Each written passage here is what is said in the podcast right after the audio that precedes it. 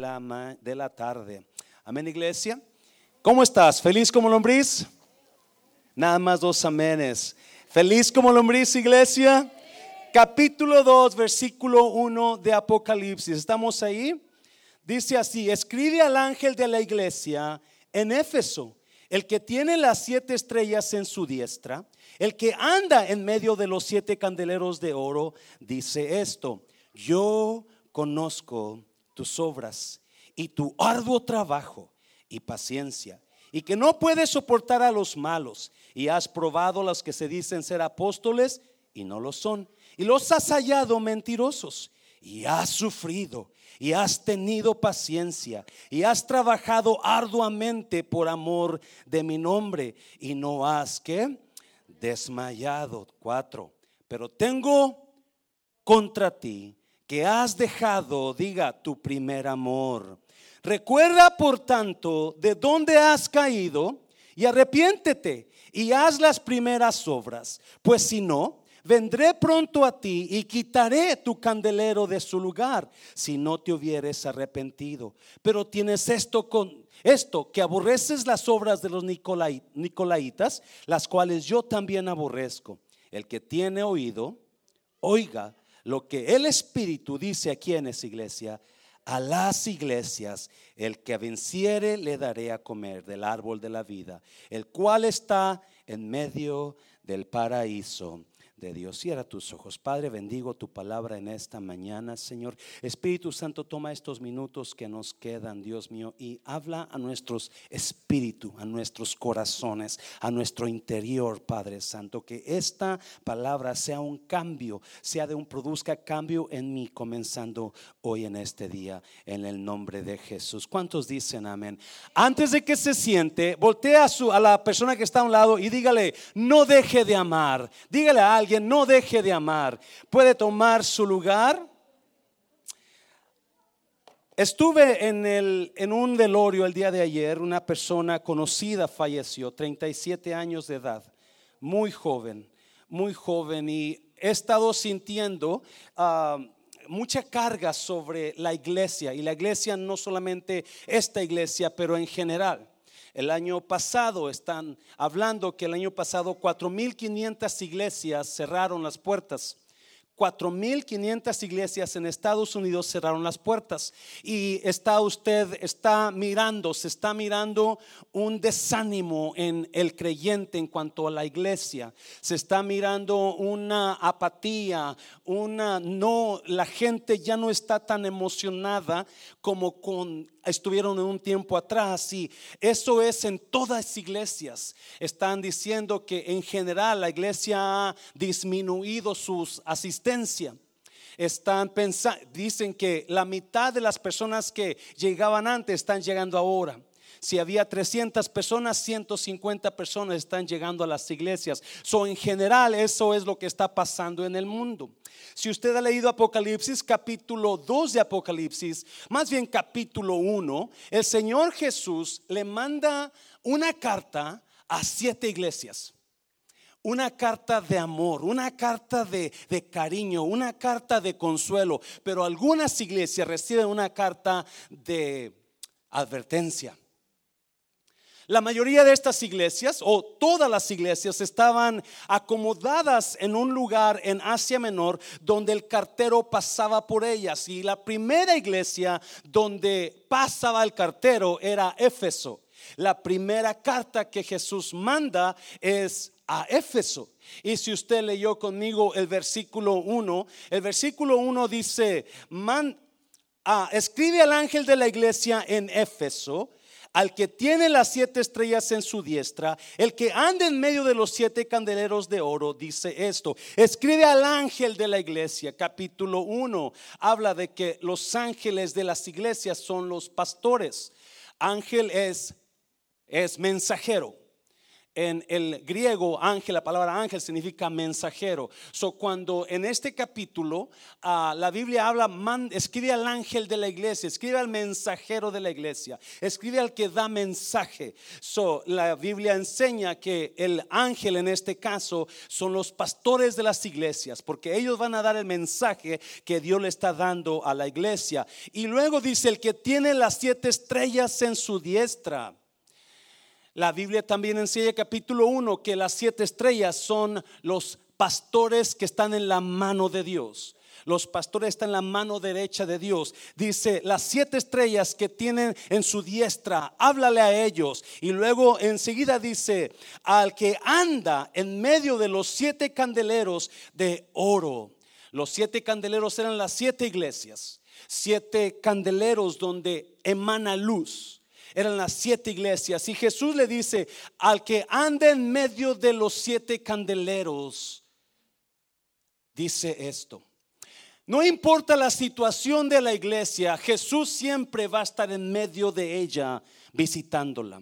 No importa la situación de la iglesia, mientras esté la iglesia congregada en el nombre de Jesús, siempre la, caminata más favorita de Jesús que va a ser, siempre va a ser en medio de su iglesia. El que anda en medio de los siete candeleros de oro dice esto, la iglesia está vista como Dios, como un candelero de oro, un candelero que emana que luz. Un candelero que da vida, un candelero que atrae luz y pelea contra las tinieblas. El candelero es para que donde hay oscuridad, la oscuridad se vaya. Y eso es la iglesia. Y eso es la iglesia. Y Jesús le habla al, a, Juan, el apóstol Juan, y le dice, dile a el el pastor de Éfeso, esto dice Jesús, esto dice el Señor. Y comienza Jesús a darle el mensaje a la iglesia en Éfeso. Y comienza Jesús a darle una advertencia. Lo que hace primero Jesús, lo que hace él primero lo halaga, halaga a la iglesia y enseguida le dice lo que está haciendo mal y luego le da la solución este es el orden de cada iglesia. El orden de cada iglesia es que Jesús siempre le va a halagar, le va a decir lo que estás haciendo bien y luego le vas a, dar, le va a dar lo que está haciendo mal y luego le va a dar la solución para que se acomode. Amén, iglesia. Y Dios hablaba conmigo tengo semanas, tengo semanas donde estoy ah, orando por la iglesia, y no solamente por esta iglesia, pero por la iglesia en general. Los últimos tiempos están sobre nosotros, amén iglesia. Los últimos tiempos están sobre nosotros. Y está, es obvio que, lo, Mana Maribel decía, hay gente que está dividida, están divididos, unos dicen una cosa, otros creen otra y pelean por lo que ellos creen. Pero ¿qué dice la Biblia que es lo importante? ¿Qué es lo que la palabra de Dios enseña en cuanto a los, a los problemas que hay en Estados Unidos y en el mundo total? ¿Qué enseña la palabra de Dios? Y la iglesia en Éfeso es una iglesia poderosa. Es una iglesia increíble por lo que los detalles que da. Es una iglesia donde la gloria de Dios está ahí. Es una iglesia donde tienen un apostolado y un pastorado increíble.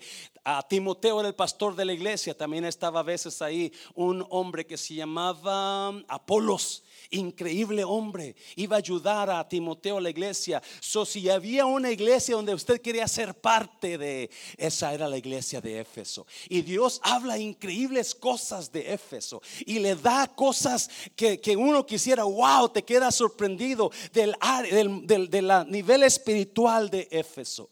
Pero hay dos cosas, en mi opinión, hay dos cosas que Dios le habla a Éfeso y le dice, esto está mal esto está mal. Necesitas arreglar esto. Necesitas arreglar esto. Y enseguida, capítulo 2, versículo, versículo 4, versículo 2, comienza el apóstol Juan a escribir lo que Cristo le habla a la iglesia. Mi intención, iglesia, de esta prédica no es hacerte sentir mal. Mi intención de esta prédica es que te enamores de Dios más. Mi intención y mi corazón es que usted comience a enamorarse de Dios más, porque es lo primero que le dice Juan a la iglesia. Número uno, ¿qué le dice? Número uno, número uno, pon ahí número, vuelva a amar necesitas volver a amar. No sé si usted se ha dado cuenta, pero como que el amor se está yendo. Y lo primero que le dice el, el ángel de Dios, Cristo a la iglesia, vuelve a amar. Mira, mira los versículos, ponlos ahí por favor. Yo conozco tus obras y comienza con el halago. Jesús comienza con el halago. Yo conozco tus obras y tú qué? Arduo trabajo y qué más? Y paciencia y que no puedes soportar a los malos y has probado a los que se dicen ser apóstoles y no lo son y los has hallado mentirosos. Versículo 3. Mira también, y haz que iglesia y has sufrido y has tenido paciencia y has trabajado arduamente por amor de mi nombre y que y no has desmayado. Una iglesia con programas, una iglesia activa, una iglesia que era altamente espiritual, discernía los gente que era hipócrita, discernía a los apóstoles verdaderos de los apóstoles falsos. Esa, esa iglesia venía el dolor y seguía trabajando. Esa iglesia era una iglesia que estaba concentrada en servir a Dios, estaba concentrada en buscar de Dios, estaba concentrada en agarrar lo bueno. Una iglesia increíble. Y Jesús la halaga y le dice, oh, tú eres una gran iglesia, Éfeso, tú trabajas duro, tú le echas muchas ganas, tú eres una iglesia espiritualmente alta, tú puedes discernir lo falso de lo verdadero, tú puedes hacer cosas increíbles y has trabajado y has sufrido. Y versículo 4, mira, pero tengo contra ti que has dejado tu primer amor. Pero tengo contra ti que has dejado tu primer amor. ¿Alguien se ha enamorado alguna vez? Ah, gracias por esos amenes. ¿Alguien ha sentido el palpitar del amor? Porque déjame decirte, si usted se ha enamorado realmente alguna vez, usted ha pasado por alegrías. Porque el amor es poderoso. El amor es fuerte, dice el, cantar, es fuerte como la muerte. El amor es, tiene el poder increíble de hacerte vivir. Y eso no. El amor te hace, cuando el amor llega a tu vida, cosas cambian en ti. Automáticamente viene una sonrisa a tus labios, viene un brillo a tu cara, porque hay amor en ti, porque el amor es fuerte. La gente que no ha amado no sabe vivir, porque la gente que ha amado sabe lo que es vivir enamorado. ¿Me está viendo iglesia? Yes. So Cristo viene y le dice a la iglesia, todo está muy bien. Everything is so good. You are an amazing church. You have so many programs. You work so hard. But, but, but guess what? There's something that you're lacking. And that's love. Te falta amor, iglesia. Te falta amor. Y, y, yo me quedo sorprendido de cómo una iglesia que trabaja tanto, que hace tanto, que, que, que, se, que se mantiene firme, no puede amar. Porque el amor es lo que cubre multitud de pecados. El amor es lo que cambia el destino. por amor hacemos cosas tontas, ¿sí o no? Por amor hacemos cosas locas, ¿sí o no? Alguien ha hecho cosas locas por amor en esta mañana.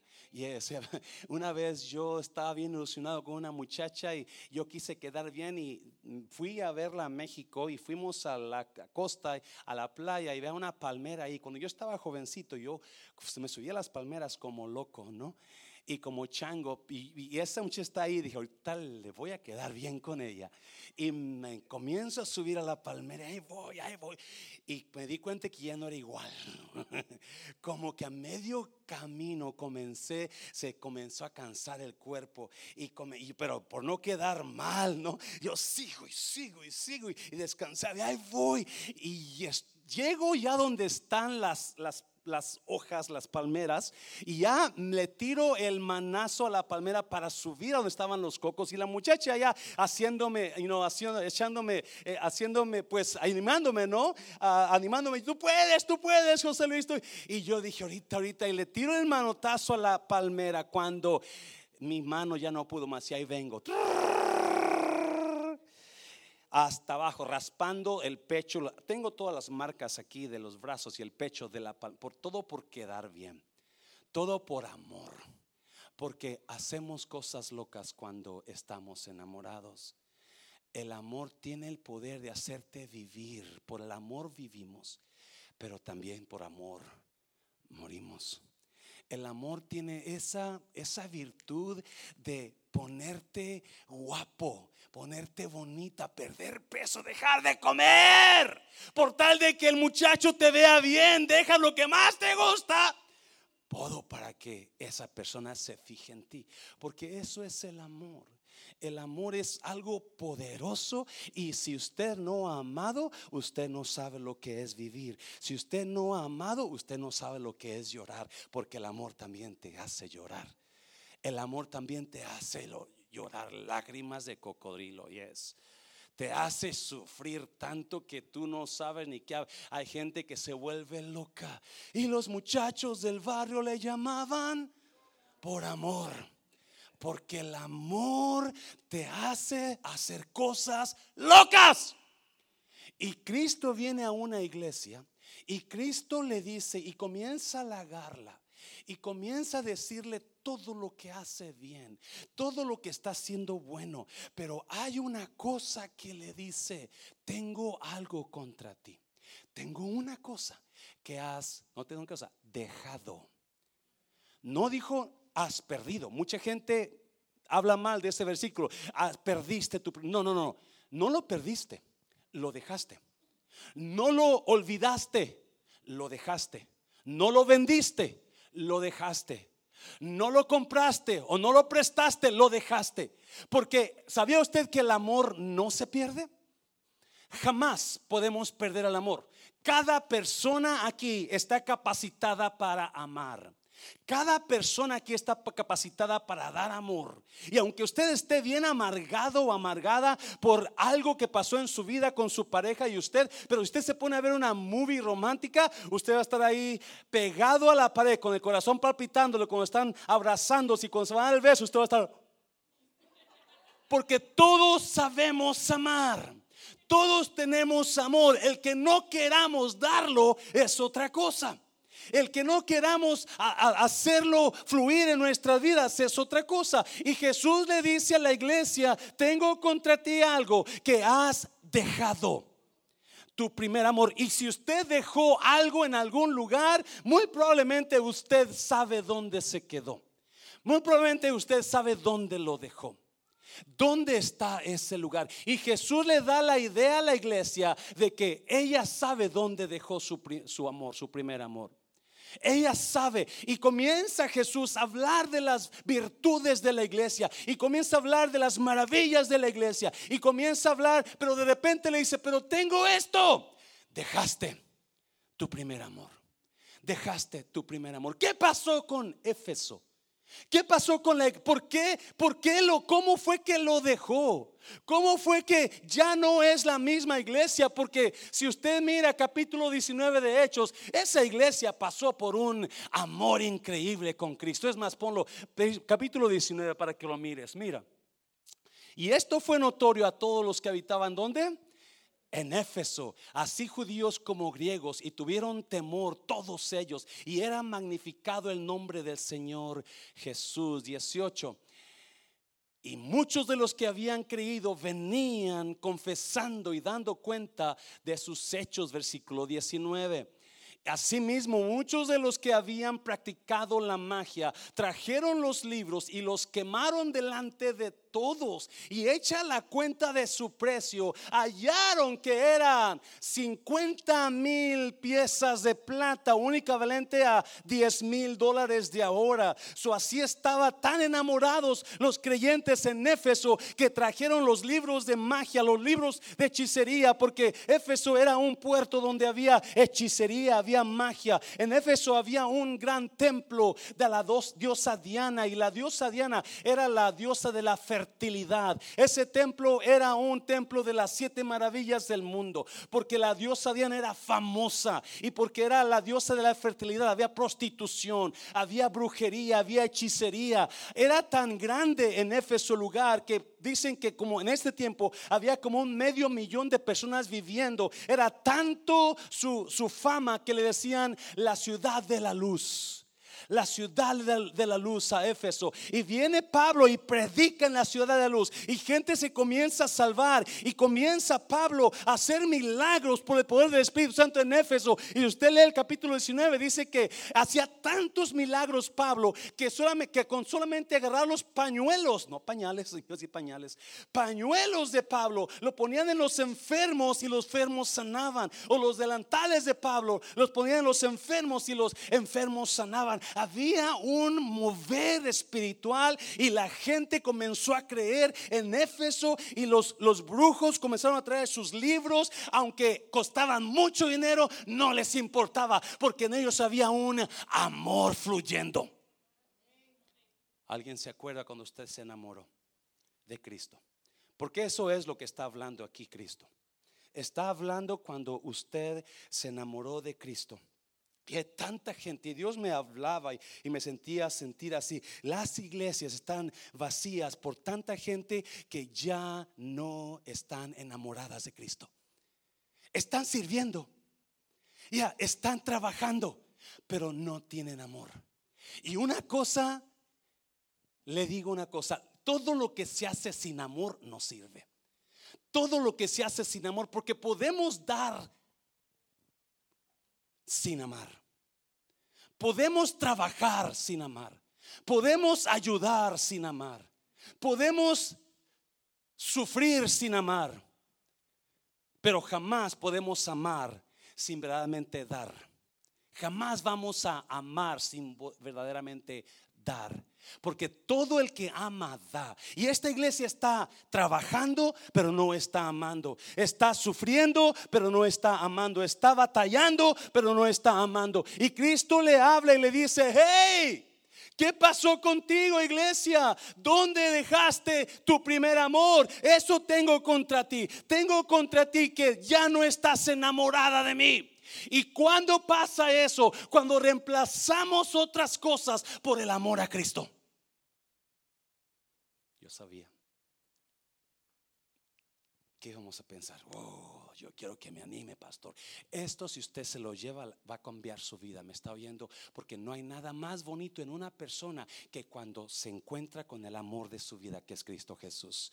Y la gente estaba tan apasionada por Cristo en Éfeso, la gente venía, traía sus libros mágicos y aunque costara mucho dinero, más les importaba el amor de Dios. Y así hay muchas parejas. Muchas parejas están viviendo juntos, pero no están amando. Están trabajando trabajando juntos, pero no están amando. Están soportándose unos a otros, pero no están amando. Porque usted ha perdido su primer amor. No se preocupe. Hoy, esta mañana, se va a ir y usted va a ir con un amor nuevo en usted. Con amor de Cristo nuevo en usted. ¿Me está oyendo, iglesia? Cristo le dice: Tengo algo contra ti. Que has perdido tu primer amor. ¿Cómo perdimos? ¿Cómo perdemos el primer amor? ¿Por qué lo perdemos? Más bien no perdimos, dejamos, perdón. Dejamos el primer amor. Ahí está el amor. Tenemos que ir otra vez a recogerlo. Tenemos que ir por él. Tenemos que ir a hacer lo que hacíamos antes. Y ahorita vamos a mirar eso.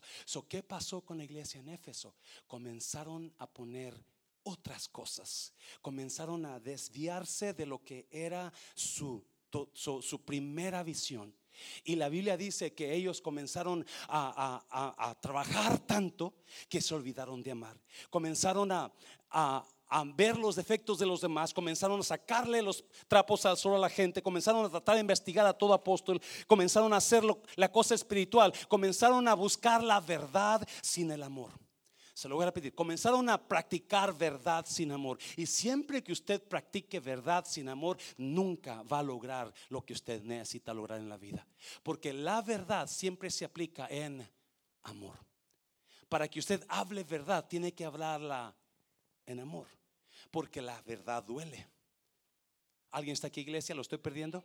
La verdad duele, pero cuando usted habla con amor la verdad, la verdad sana.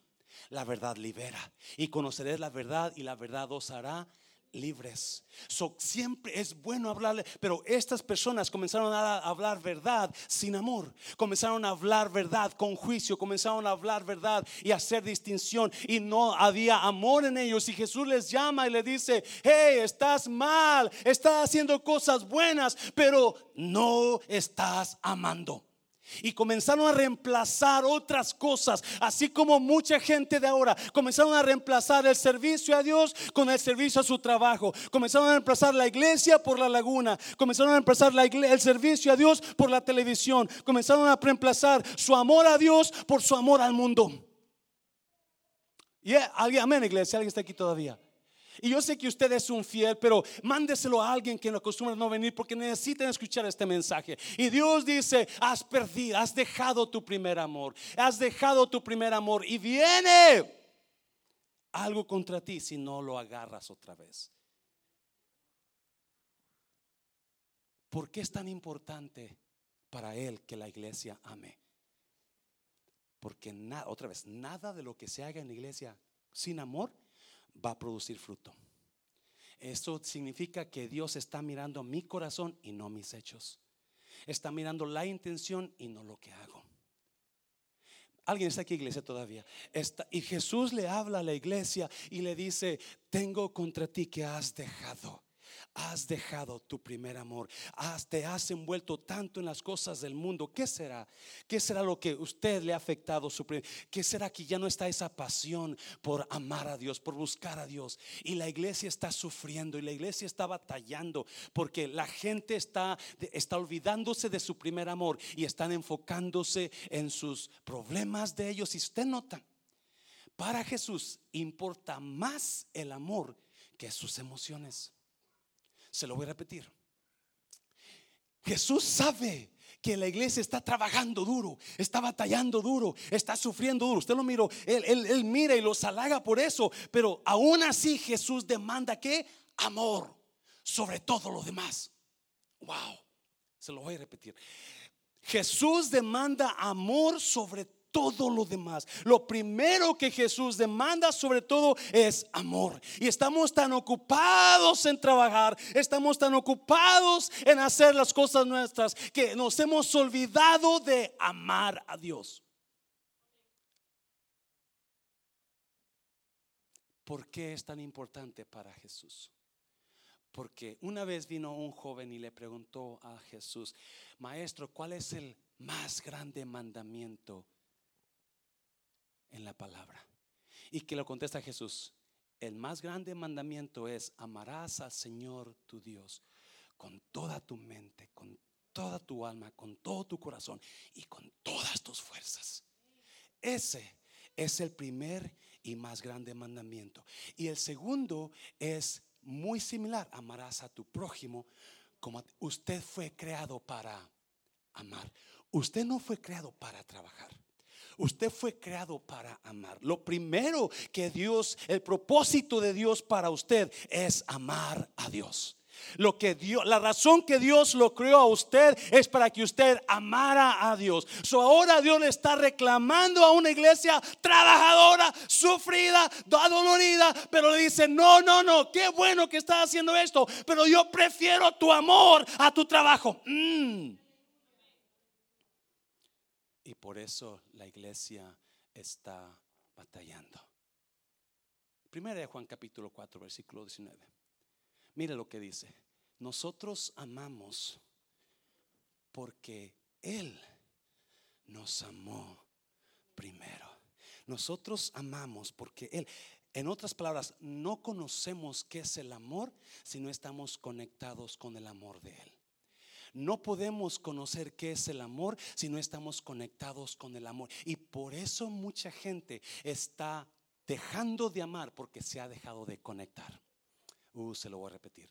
No estamos amando porque nos hemos desconectado y el mundo ha entrado a nuestras vidas y nos ha ido jalando y ya la pasión ya no está ahí, el amor por Cristo ya no está ahí. Batallamos para venir a la casa de Dios, batallamos para cantar, batallamos para hablar, batallamos para servir porque el amor ya no está ahí. Lo primero que Dios dice, hey, tú me, no me estás amando, estás trabajando, pero no estás amándome. Y no estás amando porque estás desconectado, porque el amor produce amor. La conexión con Dios produce amor en ti. La conexión con Dios, nosotros amamos porque Él nos amó. La razón que yo puedo amar es porque el amor de Él está en mí. La razón que yo puedo servir es porque el amor de Él está. Yo no amaría realmente si el amor de Él no estuviera en mi vida. So Jesús les dice, has perdido tu... Vuelve a amar, vuelve a amar. Tú sabes dónde buscar el amor. Tú sabes, la razón que tu matrimonio está así como está es porque no estás amando ya. La razón que tienes tanto problema en esa relación es porque no estás amando ya. Estás trabajando, estás echándole ganas juntos, pero no estás amando. Y hay una gran diferencia en trabajar juntos a amar. ¿Me estás oyendo, iglesia? Dáselo fuerte al Señor, dáselo fuerte, dáselo fuerte. Número dos, número dos, rápido porque me estás mirando como pastor. Yo esperaba otra palabra, pero Dios me dice a que le diga a usted, usted necesita volver a amar a Dios. Usted necesita volver a su primer amor. ¿Me estás oyendo? Usted necesita volver a su primer amor. Y enseguida Jesús le da una solución o la solución a la iglesia. Número dos, vuelva a brillar. Vuelva a brillar. Mira, versículo 5. Versículo 5. Recuerda, por tanto, de dónde has caído y arrepiéntete. Y haz las primeras obras, pues si no, vendré pronto a ti y quitaré tu candelero de su lugar si no te hubieres que arrepentido. Acuérdese, el candelero significa qué? La iglesia. El candelero es la iglesia. si usted nota, Jesús viene y comienza a dar una advertencia. Hey, te voy a dar la solución para que acomodes, para que vuelvas a amar. Y si no vuelves a amar, voy a quitar ese candelero tuyo de su lugar. Wow. Voy a cerrar la iglesia. Voy a dejar la iglesia vacía. Déjame decirte, iglesia, eso es lo que está pasando en el mundo. El mundo, miles y miles de pastores están preocupados porque hay tanto desamor en la iglesia para Dios. Hay tanto desamor. Gente que servía antes ya no sirven. Gente que venía a la iglesia, a la casa de Dios, seguido ya no vienen seguido. Gente que estaban buscando a Dios, querían ser ministros, ya salieron del ministerio. Porque es exactamente lo que está pasando. 4.500 lámparas se pagaron el año pasado. 4.500 lámparas, 4.500 iglesias, como su pastor que lo ama. Queremos una iglesia viva, así como está. Queremos una iglesia que esté conectada con el poder de Dios, que esté conectada con la presencia de Dios, que, esté, que no esté disminuyendo, sino creciendo. Me está oyendo. Y eso se valora cuando la iglesia comience a amar otra vez al Señor. Dáselo fuerte al Señor, dáselo fuerte. So, enseguida el, Señor le da la solución sencillito, está sencillito. Acuérdense, nada más es algo que está en mi corazón por lo que está pasando. Y le dice lo primero, por tanto, recuerda de dónde has caído. Recuerda de dónde has caído. Recuerda lo que hacías antes. ¿Dónde dejaste tu primer amor? Recuerda de dónde has caído. Comienza a hacer memoria. Comienza a hacer memoria. ¿Qué es lo que pasó? ¿Qué, es, son las cosas que dejaron que dejaras a tu primer amor? Y arrepiéntete. En otras palabras, para de hacer eso y haz otra cosa. Arrepentirse es regresarte. Para de hacer eso que estás, alguien está aquí iglesia. Si alguien está, escucha bien por favor, si alguien está seco espiritualmente en esta mañana es porque ha dejado su primer amor. Si usted no siente la presencia de Dios en su vida es porque ha dejado su primer amor. Si usted está batallando con buscar a Dios, usted ha dejado su primer amor. Mm, Dios, escuche bien, aunque la iglesia está, ha dejado su primer amor, Él sigue caminando en medio de la iglesia. Me está oyendo iglesia. Él es fiel, Él no lo va a dejar, Él va a estar ahí, Él está esperando que usted actúe, porque hay, hay gente que dice, ore por mí, padre, pastor, porque estoy pasando una sequedad espiritual. Está pasando la sequedad espiritual porque ha dejado su primer amor. Alguien está aquí, iglesia, todavía. Está pasando ese desánimo porque ha dejado su primer amor. Porque enseguida Cristo da la solución y lo primero que dice es, recuerda de dónde has caído. ¿Qué era lo que hacías antes que ya no lo estás haciendo? Y arrepiéntete. Y deja de hacer lo que te está afectando. Deja de hacer lo que estás te está matando espiritualmente. Deja de hacer lo que tú estás haciendo trayendo muerte espiritual a tu vida. Deja de hacerlo. Y número tres, ¿qué dice? Y haz las primeras obras. Haz las primeras obras. Cristo le da la solución a la iglesia y le dice, recuerda de dónde caíste, recuerda qué, qué ha pasado en tu vida, qué te desanimó. Acuérdate, a Él no le importa tu desánimo, a Él no le importa lo que tú, si que has sido fuerte, pero a Él le importa más, quizás tu amor por Él. No importa qué excusa tú tengas. Es que estoy cansado, Dios. Él quiere tu amor. Es que mira, yo hago mucho trabajo. Él quiere tu amor. Es que mira, aquel hermano, Él quiere tu amor. Me estás oyendo. Tanta gente pone tantas excusas, pero Cristo dice, has hecho trabajo, has sufrido, has batallado, pero sigo reclamando amor para mí. Y la razón que Dios reclama amor para Él es porque para eso fue creado usted. Para amar amarás al Señor tu Dios. Esa es la razón que Dios reclama amor. Él reclama amor para usted. No, él, él sabe lo que usted está sufriendo, él sabe lo que ha batallado, él sabe lo que usted hace, pero dice, está bueno eso, pero yo necesito que me ames primero.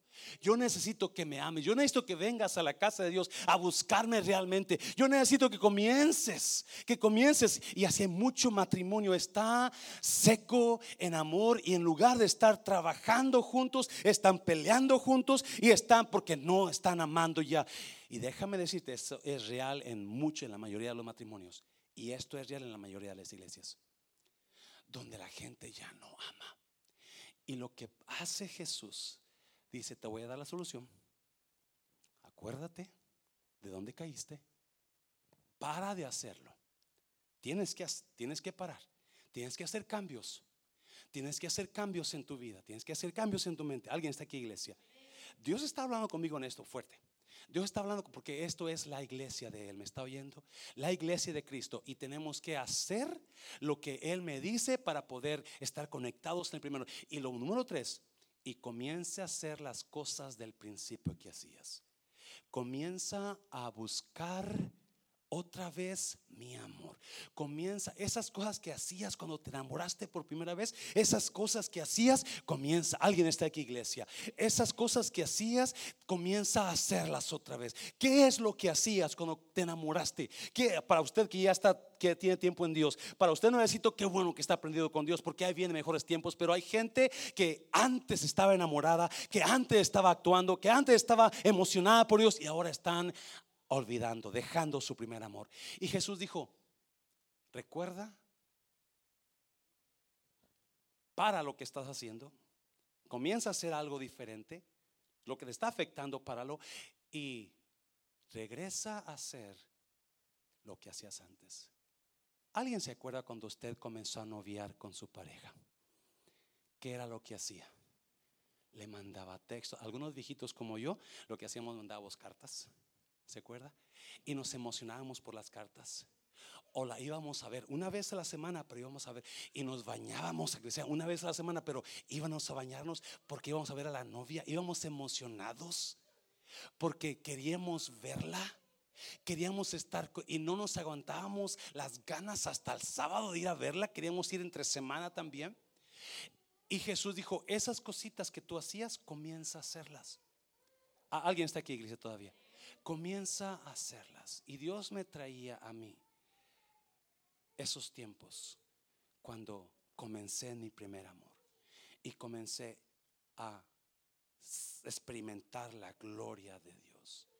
Y comencé a sentir ese mover de Dios en mí. Era tanto el mover de Dios que no había semana que yo no pasara algo con Dios, una experiencia con Dios, por el amor que había por Él aquí.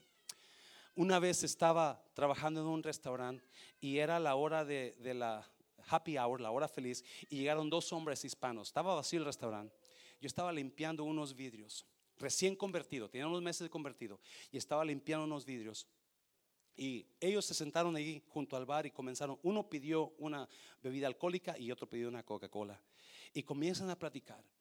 Y recuerdo que yo estoy limpiando los vidrios y comienza uno, el de la bebida alcohólica, le comienza a decir, yo no entiendo por qué tú, con tu negocio tan exitoso que tienes, lo dejas abandonado por semanas y te vas a México a las sierras a no sé qué hacer. Y el de, las, y el de la ah, Coca-Cola le, le contestó, es que tú no entiendes. Yo soy cristiano y yo prefiero ir a las montañas de México a predicarle a Cristo a la gente que estar ganando negocio, dinero en mi negocio. Y el señor de la alcohólica le decía, lo vas a perder, tienes que poner atención a tu negocio. No, no, es que tú no entiendes, si yo le pongo atención a Cristo y a las almas, Cristo va a decir mi negocio. Y yo escuchaba esto y yo sentía un corazón palpitar palpitar porque había un amor y yo sentía un calor dentro de mí y yo decía, wow, porque había algo conectándome con Dios. Y mira, miraba a ese hombre que decía, si yo le pongo atención a Dios y a las almas, Dios va a suplir mi negocio, Dios va a suplir mi necesidad. Y esas eran las primeras cosas que yo comencé a sentir en Dios, esa pasión por Cristo. Y recuerdo cuando comencé a leer la Biblia todos los días, tres horas al día, tres horas al día comencé a leer la Biblia, metía a leerla una hora y media de camino al trabajo en el autobús y una y media del trabajo a mi casa del autobús, tres horas al día y la estudiaba todos los días, tres años la repasé completamente estudiada, bien, no solamente, pero estudiada y comencé una pasión en mí, era tanta la emoción que recuerdo que iba en el autobús y por ir emocionado con la palabra de Dios, se me pasaba donde tenía que bajarme y tenía que bajarme allá una o dos millas después y tenía que correr a mi trabajo, porque esa era la primer amor. Y Dios me hablaba, José Luis, ¿te acuerdas cuando tú te enamoraste tanto que te metías en mi palabra? Y cómo, cómo, cómo había esa pasión por ti. Por eso la persona que está desilusionada, desanimada eh, espiritualmente, es porque están perdiendo tiempo y no están metidos en la palabra. ¿Me estás oyendo, iglesia? Es porque no estás metido en el Señor, no estás escuchando la palabra, no estás leyendo la palabra. No hay nada, está seco por eso. Y Dios te dice en esta mañana, regresa a tu primer amor Ve y busca tu primer amor. ¿Me estás oyendo? Dáselo fuerte al Señor, dáselo fuerte. Y Dios me hablaba y me decía, ¿te acuerdas cuando tú comenzaste a sentir eso? ¿Te acuerdas cuando te metías a buscarme? ¿Te acuerdas cuando te ibas? No tenía carro y me iba caminando hasta la parada del autobús y de ahí me iba al autobús a la iglesia miércoles, viernes y domingos miércoles tenía que irme caminando hasta la, pero era mi pasión tan grande que por ir a la casa y los domingos me iba a la iglesia todo el día, me iba a las nueve de la mañana, algunos hermanos conocen la historia de, mi vida de, de, ese tiempo donde me iba a las nueve había escuela dominical, yo me iba al autobús. Y caminaba y a veces el autobús se me pasaba y tenía que caminar, ese me pasó el autobús y en los domingos pasaba cada hora el autobús. yo tenía que esperar el autobús para que el siguiente autobús una hora. Pero yo sabía que en ese camino pasaban los hermanos. a ver si alguien pasa y me levanta. Una vez me dejó el autobús y, y, cuando iba, pasó el autobús, me dejó y, de repente comencé a caminar esperando a ver si alguien pasa y me levanta. Y yo voy caminando por el camino, por la calle, cuando de repente pasa un carro que yo lo totalmente lo miré como un carro de un amigo mío de la iglesia y dije, ahí va. Ahorita que me, que me pite para que... Y si al ladito se para el carro. Adito se para el carro como unas cuatro casas adelante y luego pita. Pip, pip. Y dije, ay, ese es. Y corro, corro y llego al carro y abro la puerta de atrás y me meto. Eran cuatro muchachos y se me quedan mirando. ¿Y tú quién eres? Ups, pensé que era un amigo mío. Le dije, discúlpeme, déjeme, salgo. Dice, ¿a dónde vas? Ya estás adentro. Dije, pues voy a la iglesia aquí enseguida. No te preocupes, ahí te dejamos. Pero había esa pasión, había esa pasión por meterse en la palabra. Y yo le aseguro que la razón que muchos de nosotros estamos dejando nuestro primer amor es porque usted no está leyendo su palabra no está escuchando su palabra, no está metido en su palabra. Yo le reto tres capítulos al día, en tres capítulos al día, que usted lo va a leer en 15, 20 minutos lo más, usted va a leer la Biblia en un año. Me está viendo iglesia, pero es que no estamos conectados. Me está viendo iglesia, alguien está aquí todavía. ¿No le está gustando este mensaje? Lo siento, pero tengo que dárselo porque este es de Dios. Me está iglesia, dáselo fuerte, Señor, dáselo fuerte al Señor. Haz las cosas que hacías al principio. ¿Qué hacías al principio? Métete con tu primer amor. Busca su palabra. Busca la iglesia. Vete a la casa. Es increíble cuánta gente cristiana creyente viene una vez al mes a la iglesia y ya cumplieron. ¿Y cómo no vas a estar vacío? ¿Cómo no vas a estar vacío espiritualmente si no estás alimentándote de la palabra que te da vida? Una vez me acuerdo que llegué al centro de Dallas y era, iba a ser medianoche y yo estaba esperando el último autobús para, para salir a mi casa. Y llega una muchacha americana y se sienta ahí conmigo y en sus manos tiene una Biblia. Y la Biblia, y la muchacha lee la Biblia, la ojea y comienza a llorar y llore. Y, y la ojeaba más y comienza a llorar y llore. Y yo no sé cómo, yo no hablo mucho inglés en ese tiempo, tampoco ahorita, pero menos en aquel tiempo. Y, yo me, comencé a, preocupar por ella. No sé, llega mi autobús y me sube y me voy, pero la muchacha se quedó ahí. Llego a mi casa y hay un señor que vive ahí, yo vivo con ellos. Él tiene una motocicleta, no tenemos carro los dos. Y le digo, me, dice, ¿cómo le fue, José? Le dije, vengo preocupado. Hay una muchacha allá en el centro que yo no sé qué está pasando, pero quiero ayudarla. Dice José, pero no tenemos carro. Le dije, lléveme la moto, por favor. Yo necesito ayudarla a esa muchacha. Yo no sé qué tiene, pero necesita ayuda. Y nos agarramos la moto y ahí voy yo y comienza un aguacerazo. Comienza una lluvia, pero ahí vamos. Y cuando llegamos al centro de Dallas ya no estaba la muchacha, se había ido. Y ahí venimos y el Señor un poco enojado porque lo hice ir allá. Pero esa era la pasión por las almas la pasión por las almas, donde ya no estamos hablando de Cristo. ¿Sabía usted eso que la iglesia ya no habla de Cristo? Ya estamos siendo tan egoístas, donde hemos perdido el amor tanto por Dios como por las almas. Porque usted lee, dice, si no te enamoras otra vez, yo voy a quitar tu lámpara de su lugar. En otras palabras, la luz que tú eres la voy a apagar. Nosotros somos luz. ¿Sabe usted eso? Nosotros somos la luz del mundo, dijo Jesús. Y no se pone una luz en una montaña y se puede ignorar. No, no, no, no, no. Tenemos que dar luz. Y la iglesia lo que tiene es que ya no habla de Cristo. Ya vamos al cielo nosotros y que se vaya el mundo al infierno, a mí qué me importa. Y esa vez yo me acuerdo que yo dije, yo no sé qué tiene esa muchacha, pero yo tengo que ir a ayudarla. Yo tengo que ir. No importó la mojada, no importó que ya no, pero yo sentí que ese era mi trabajo de hacer. Una vez me acuerdo que me bajé del autobús ahí en el centro y, yo llevaba en mi mochila, siempre traía mi Biblia y tratados. Y ahí hay tratados enfrente, porque de aquí en adelante yo he decidido invertir en tratados para que la gente que quiera hablar de Cristo le dé un tratado a la gente, le diga, venga, se lo esperamos en la iglesia. Yo compraba mis propios tratados, yo no tenía que, la iglesia no me los daba, yo los compraba y apuntaba mi nombre ahí, apuntaba mi teléfono y se los daba. Y una vez me bajé del autobús y viene un muchacho chicano y me dice, oiga, este, deme dinero, tengo hambre, no he comido. Y le dije, mira, te voy a, creo que le di cinco dólares. Y le di un tratado y le dije, ¿sabes qué? La razón que tú estás mal, yo nunca se me olvida ese muchacho, es porque tú necesitas a Dios. En tú necesitas a Dios. Y le di el tratado y se fue, es todo lo que le dije. En la noche En la noche me, me, me, me, habla la señora donde yo vivía y me dice, José, una persona le llamó. Se llama fulano. Le dije, no, no, no me acuerdo quién será. Dice, dice que usted le dio dinero en la mañana porque tenía hambre, pero que lo que él agarró es la palabra que usted le dio el tratado. Dice que lo que usted le dijo le hizo recapacitar. Él viene huyendo de su familia en California. Él dejó a su esposa y sus dos hijas. Y lo que usted le dijo lo hizo cambiar de opinión y ahora se va para su casa, con su familia.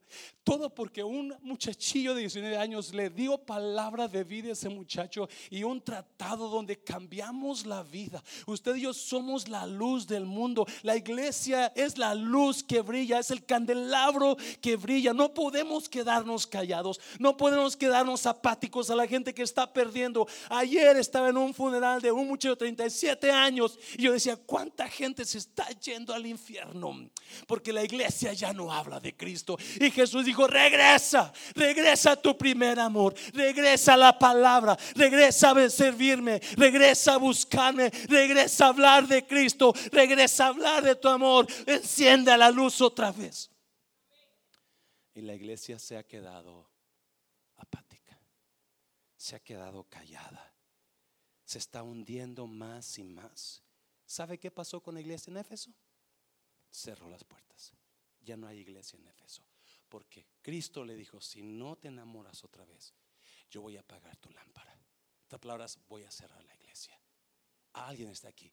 Y eso está haciéndose realidad en muchas iglesias, 4.500 en año pasado. Pregunta, ¿Qué está haciendo para enamorarse por Dios? ¿A quién le está hablando usted? ¿A qué vecino? ¿A qué hijo? ¿A qué, a qué familiar? ¿A qué compañero? ¿Qué personas?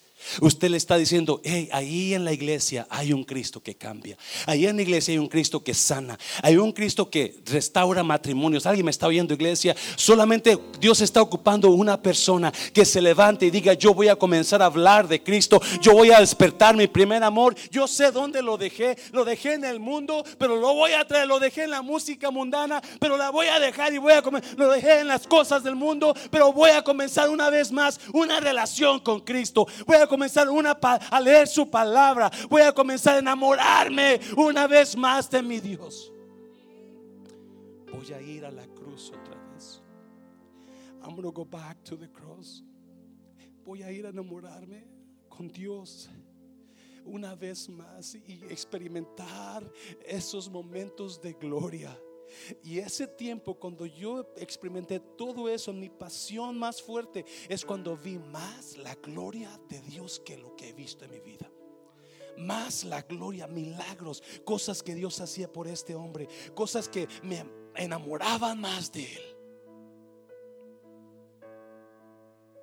Hay un cantito que Adrián Romero canta que dice, quiero entregarte mis sueños tu voluntad hacen ellos. Mi corazón te lo entrego.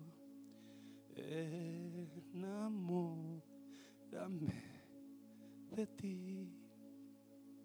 Quiero volver a estrecharte.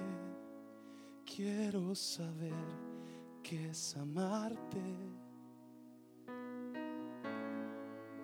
volver, regresa, regresar a Cristo, al primer amor. Comenzar a hablar de Cristo, comenzar a leer su palabra. Mi Dios es real.